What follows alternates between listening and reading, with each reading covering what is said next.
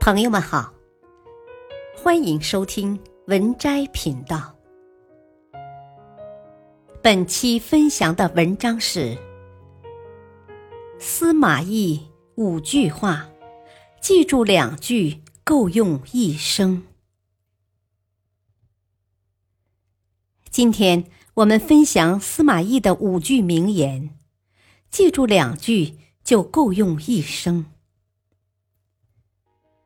一人不能怯懦，但不能不知敬畏。在曹睿死后，曹爽嚣张跋扈，独断专权，一手操纵把司马懿升为太傅，其实是架空了他在朝堂的控制权。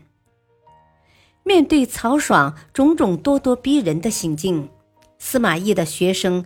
钟会上门劝他：“老师，你就甘于这坐而论道的太傅之位吗？”钟会的劝告，其实某种程度上反映了他内心的蠢蠢欲动。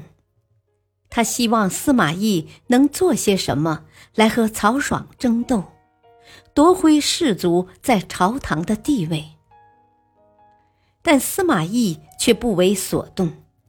他以杨修为例，好言教导钟会，不要重蹈杨修覆辙。人不能怯懦，但不能不知敬畏，要学会敬畏自己的对手。一句话就点出了司马懿不和曹爽一般计较的原因，不是怯懦，只是先保有一份敬畏之心。从司马懿反观我们自身，浮躁和急功近利的心态害人不浅，需要学一学司马懿这份人生态度。对于人生劲敌，不能急于鱼死网破，而要静待良机。二，不要和愚蠢硬碰硬。曹爽。毫不顾忌同为辅政大臣的司马懿，要逼郭太后迁宫，以此来架空年幼的皇帝。司马昭愤愤不平地对父亲说：“曹爽实在太过分了，这是在凌辱司马家，忍无可忍之时就无需再忍。”但司马懿听了儿子一番言论，却非常平静。他问司马昭：“这曹爽比诸葛亮如何？”司马昭回答道：“蝼蚁耳。”司马懿于是进一步告诉儿子：“与愚蠢硬碰硬，拼个头破血流，岂不是更愚蠢？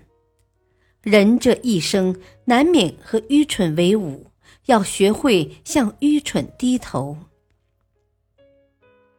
司马懿再次告诉我们：当遭遇一些愚蠢的挑衅和下作的手段时，没必要睚眦必报，不要和愚蠢者为伍，因为多行不义者终将必自毙。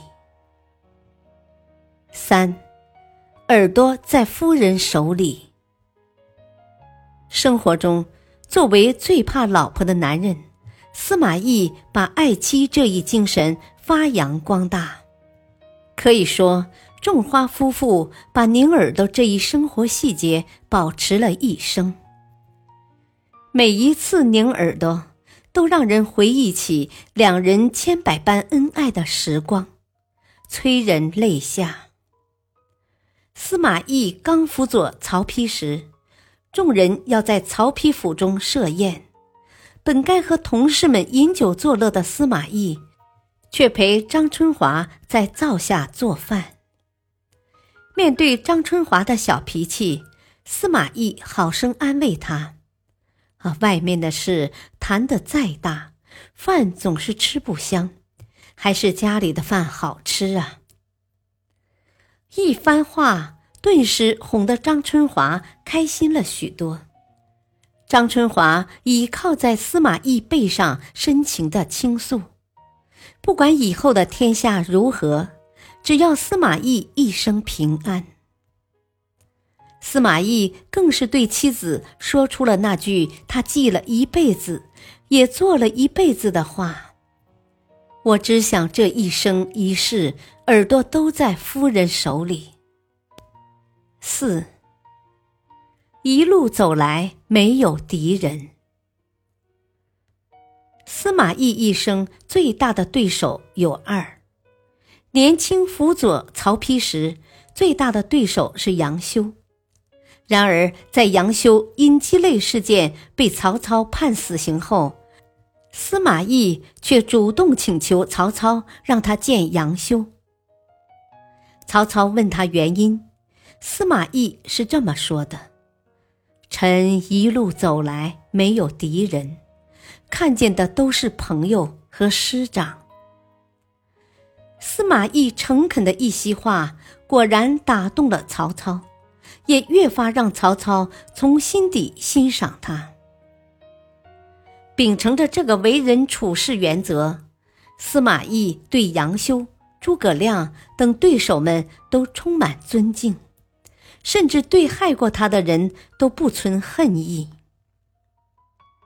司马懿曾夸赞孔明：“你一生清清白白，就像这水一般。”虽然你我为敌六载，但我却一直视你为知音。孔明，让我尊你一声先生。司马懿对对手和敌人的尊敬，让我们看到了他的胸襟和气量。在人生道路上，我们要学会向对手学习，尊重对手，感恩对手。因为正是他们的存在，才使自己更加强大，才能获得更长足的进步。五，败而不伤，败而不耻。在育儿上，司马懿也颇有一番自己的教育理念。在与诸葛亮对阵失败，被抢了陇上小麦后，魏军众将士都十分不满。明明魏军兵力是蜀军数倍，居然还输给了诸葛亮，连司马懿的两个儿子也坐不住了，一起去司马懿帐内抱怨。但是没想到司马懿倒是非常淡然，他问儿子：“你们是来打仗的，还是来斗气的？那些一心想赢的人，就能赢到最后吗？”打仗先要学的是善败，败而不耻，败而不伤，才真的能笑到最后。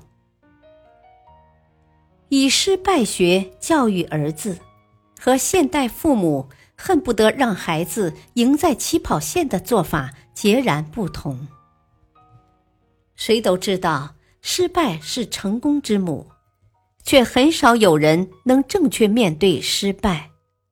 司马懿告诉我们，要对失败多一些耐心，才能赢得最后的成功。